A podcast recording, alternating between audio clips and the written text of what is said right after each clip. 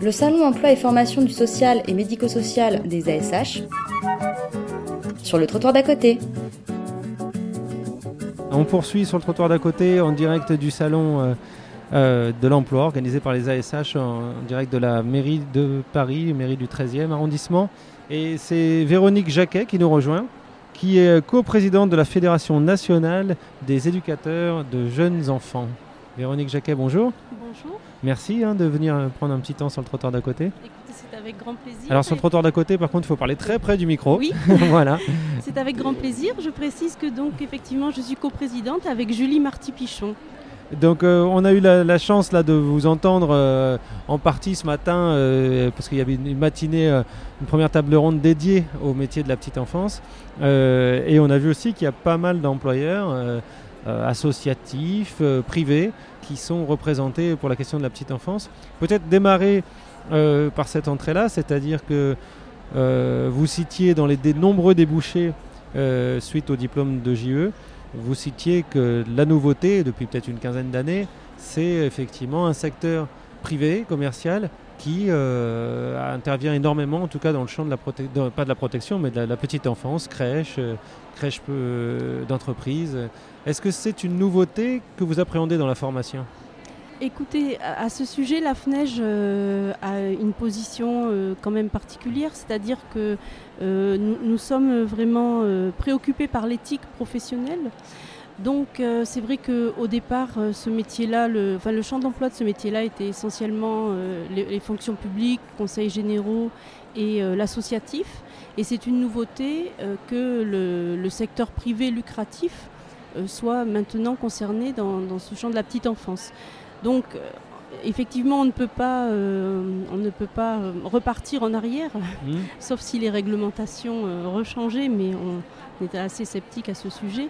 Donc, effectivement, on est confronté à un développement galopant des structures privées. Dans le, à but lucratif dans le champ de la petite enfance. Et disons que nous, la FNEJ, ben, effectivement, on représente l'ensemble des éducateurs de jeunes enfants, donc y compris ceux qui travaillent dans, dans ces structures. Et L'expérience montre euh, de toute façon que la qualité d'accueil de l'enfant et de sa famille euh, repose essentiellement sur l'engagement, l'éthique professionnelle des travailleurs concernés, plus que sur les modalités de gestion. Mais euh, voilà, avec quand même une grande prudence voilà, sur, sur disons que cette nouveauté euh, pour le travail social, enfin on n'est pas habitué à ce que le travail social soit dans, le champ euh, lucratif. Donc pour tout vous dire, ça nous crée quand même un certain nombre d'inquiétudes, mais on côtoie certains professionnels qui témoignent euh, voilà, de, la qualité de leur travail tout en étant dans ce secteur. Alors ça m'amène à ma deuxième question, c'est la frontière éducateur de jeunes enfants, travail social, parce qu'il y a toute une dimension de l'éveil de nos enfants, de leur garde, qui n'est pas connoté spécialement autour d'une problématique. C'est juste euh, l'éducation, euh, le, premier réveil, les premiers soins aux enfants, qui est un besoin sociétal. Et il y a une autre dimension euh, qui serait une éducatrice de jeunes enfants travaillant avec des enfants en situation de handicap ou dans des situations de précarité de leur famille singulière, etc. Comment vous, vous faites cette dichotomie-là Est-ce qu'elle existe ou est-ce que c'est juste ma, façon de, Alors en fait, d'envisager les choses Pour nous, effectivement, il n'y a pas de dichotomie. Le, milieu qu'on pourrait dire le milieu ordinaire, hors champ spécialisé, en fait, pour nous, est un champ qui est pleinement social et, euh, et un champ de prévention par excellence, et surtout dans la petite enfance.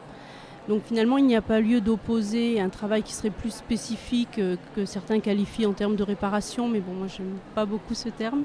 Je pense qu'on est toujours dans de l'accompagnement, que ce soit un accompagnement préventif, un accompagnement euh, dans la construction faite à la fois pour l'enfant de son identité, pour les parents de, de leur devenir parents au quotidien, et pour certaines personnes donc, qui sont dans des situations plus difficiles, alors là on dirait qu'on entrerait dans le champ du social. Mmh. Mais en fait pour nous le champ du social c'est tout le monde et c'est euh, on, est plus dans une dimension en fait de droit commun, de l'accès à tout le monde, à justement euh, tout ce qui peut euh, se permettre d'être épanoui, d'être pleinement en lien dans la vie sociale. Et c'est vrai que certains sont plus éloignés que d'autres de cette capacité à pouvoir vivre pleinement leur vie sociale et citoyenne.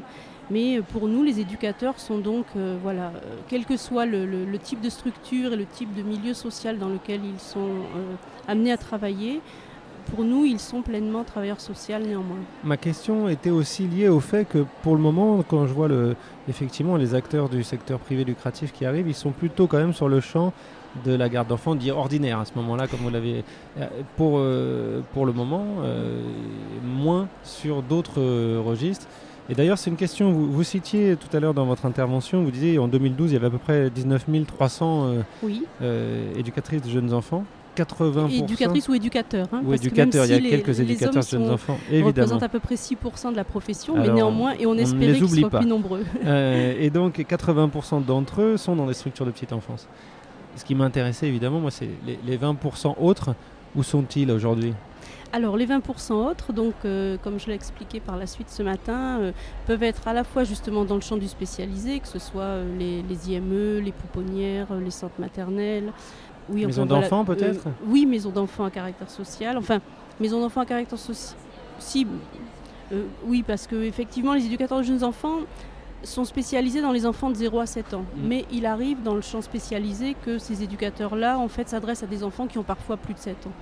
Et donc après, il y a le champ du sanitaire avec les hôpitaux, les maternités, où il peut, même dans le, dans la, le champ du prénatal, enfin pas du prénatal, du, euh, de la prématurité, pardon, où il peut y avoir des éducateurs de jeunes enfants, même s'ils sont évidemment encore assez rares euh, dans, dans, ce milieu hospitalier mais ils ont un rôle tout à fait important euh, par rapport à la façon de regarder l'enfant justement en dehors du champ du soin qui, est complémentaire, disons, enfin du soin au sens médical du terme, hein, puisque euh, l'éducateur de jeunes enfants, on considère qu'il est dans le soin, le care, disons, pour mmh. reprendre le terme européen, mais euh, voilà, qui, n'est pas le, soin médical. et après, donc, il y a tout le champ des relais assistantes maternelles où il y a énormément d'éducateurs de, jeunes enfants qui sont animateurs de relais.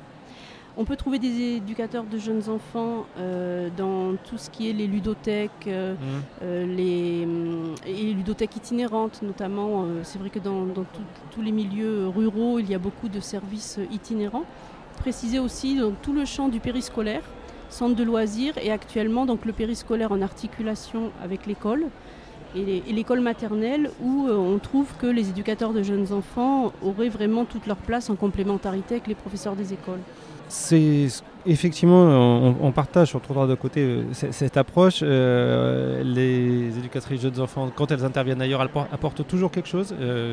qu'elles interviennent même dans la grande précarité auprès d'adultes. Il y a une formation initiale euh, sur le développement de la personne, qui est parfois une des plus fondées, en tout cas des trois métiers euh, que sont euh, les, les, EDUXP, AS et, EJE. E. Et donc, en général, les, professionnels y trouvent beaucoup de, ressorts. La question, c'est que là, vous, citez une grande, un grand champ d'intervention. Oui. Et je trouve qu'il y a une autre complexité qui se cumule. En tout cas, quand on est du côté de, de la valorisation de ce diplôme et de ses débouchés, c'est aussi une grande variété de statuts. Parce que éducatrice de jeunes enfants, euh, je caricature, mais au fin fond d'un service, etc., euh, euh, peut être quelqu'un qui fait un métier extraordinaire, mais dans un statut comme ça, on n'est pas loin, je crois qu'on en a fini avec la jardinière d'enfants, mais on, va être dans une très faible reconnaissance. Et pour d'autres, avec le même diplôme, elles peuvent être directrices ou directeurs, je crois, multisites, avec beaucoup, beaucoup de responsabilités. Comment c'est inclus cette variété-là dans le diplôme? Parce qu'on touche là à des compétences quand même euh, différentes. Oui, tout à fait. Alors, euh, je pense que l'écart n'est pas aussi éloigné que, vous le, présentez, euh, parce que de plus en plus, les éducateurs de jeunes enfants sont dans des responsabilités, si pas d'encadrement. En, termes de direction ou d'adjoint de direction, mais au moins d'encadrement d'équipe dans, une section. Euh, donc c'est déjà un premier pas. Et après, ils sont quand même assez souvent adjoints de direction ou, directeurs. Mais disons que le premier niveau d'éducateur de terrain est quand même toujours un éducateur qui a une responsabilité au regard du projet pédagogique et de l'encadrement d'équipe.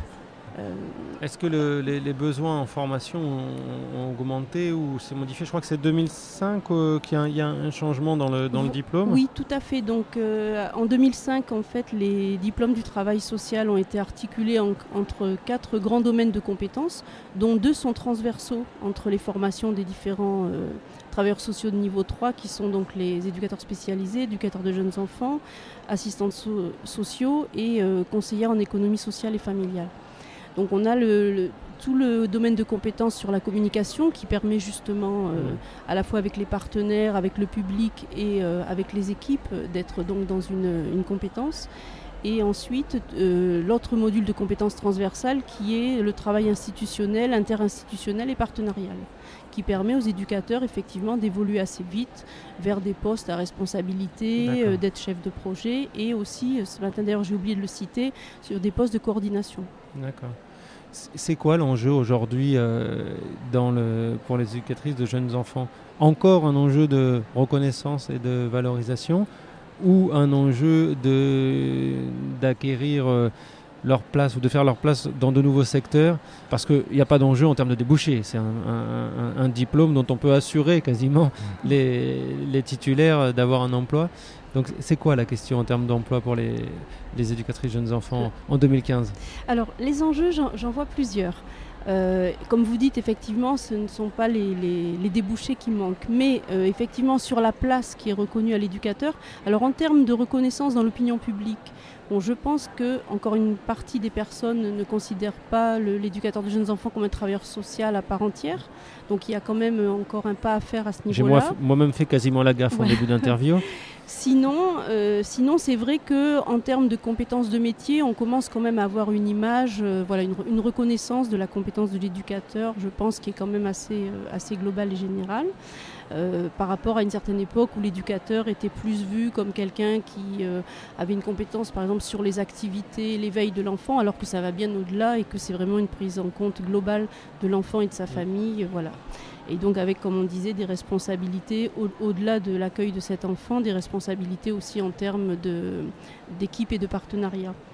Euh, donc pour en revenir aux enjeux, euh, il y a à la fois euh, de continuer quand même la reconnaissance de cette place-là dans le champ de l'éducation, parce que ça, c'est pas acquis. C'est-à-dire que on considère encore qu'un professeur des écoles a une compétence supérieure à l'éducateur de jeunes enfants en termes de pédagogie ou de, voilà, de, compétences euh, euh, pédagogiques, alors que à l'origine les éducateurs de nos enfants étaient positionnés en école maternelle et qu'ils seraient actuellement, à mon sens, enfin à notre sens, au niveau de la fédération des éducateurs, beaucoup plus utile. Oui, voilà, avec un regard beaucoup plus adapté au respect des rythmes de l'enfant et à voilà tout un certain nombre de dimensions de, dans l'accueil de l'enfant. J'en profite au passage pour dire que, euh, alors là ça ne concerne pas le champ de l'éducation nationale, mais plus généralement la petite enfance, le terme de garde qui revient, alors mhm. que euh, il y a quelques années on ne parlait plus de garde mais d'accueil, euh, c'est vrai que nous, la fédération, on se positionne vraiment contre ce terme voilà, de mode de garde ou de garde en ce qui concerne les jeunes enfants. C'est quoi, c'est quoi l'enjeu derrière Alors l'enjeu derrière, c'est que on, trouve que dans l'accueil, il y a vraiment la dimension justement d'accueil de la personne qui est reconnue dans toutes ses dimensions personnelles, alors que la garde euh, serait plutôt au sens, euh, on va dire, euh, presque économique du terme de la société, c'est-à-dire organisationnel en quelque hmm. sorte, c'est-à-dire que les parents puissent avoir voilà, une solution. D'ailleurs, le terme solution a été évoqué hmm. par le gouvernement, des solutions d'accueil plutôt que des places d'accueil. Bon, encore que le terme place n'est pas non plus euh, idéal, mais enfin bon, il faut bien à un moment donné quand même nommer avoir les euh, nommer les choses, voilà, notamment quand, doit, quand, on doit le faire en termes de, de chiffres de capacité d'accueil. Voilà, donc euh, nous, ce serait plutôt voilà, cette reconnaissance de, ce travail à part entière en termes éducatifs et social, justement, et non pas en termes de simplement garder les enfants pendant que leurs parents travaillent. Voilà cet enjeu-là qui est très important. Et puis après, deuxième enjeu très important pour euh, la profession actuellement, c'est euh, le statut, le statut des salariés.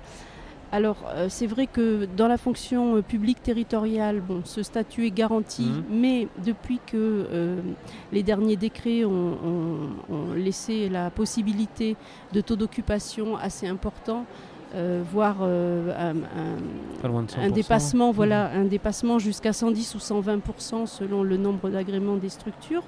on s'aperçoit, enfin nous en tout cas à la FNEJ on en a beaucoup d'échos, qu'il y a de plus en plus de professionnels qui sont un peu limite du burn-out. Hein. Et c'est vrai que là, la FNEJ fait partie du collectif Pas de bébé à la consigne qui euh, continue euh, actuellement son, combat euh, pour garantir justement cette qualité d'accueil qui repose aussi effectivement sur les réglementations par rapport au taux d'encadrement et, voilà, et par rapport à un certain nombre de, moyens qui sont donnés aux professionnels et aux structures pour bien, bien accueillir les enfants. Et euh, dernière chose, entre ce secteur euh, euh, associatif, public ou privé lucratif, la fédération, là, quand même, se positionne clairement sur le fait que effectivement, il, n'est pas concevable de, enfin, que l'aspect lucratif prenne le pas sur l'aspect éducatif et social. Donc, je pense qu'un certain nombre de structures euh, dans le privé lucratif ont malgré tout voilà, posé un cadre euh, oui, éthique, par, voilà, euh, éthique par rapport à ça, mais en tout cas, nous, on est vigilants que ce soit bien le cas. voilà. Ben, en tout cas, merci beaucoup pour toutes ces précisions. éclairages concernant cette riche formation et donc on encourage aussi les candidats d'aujourd'hui à aller sur ce type de, de, de, de profession. D'autant que c'est un gros débouché. On est ici dans un salon de l'emploi et on a vu beaucoup, beaucoup de gens qui cherchent des solutions là pour le coup et des débouchés d'emploi. Merci. Merci beaucoup. Au revoir.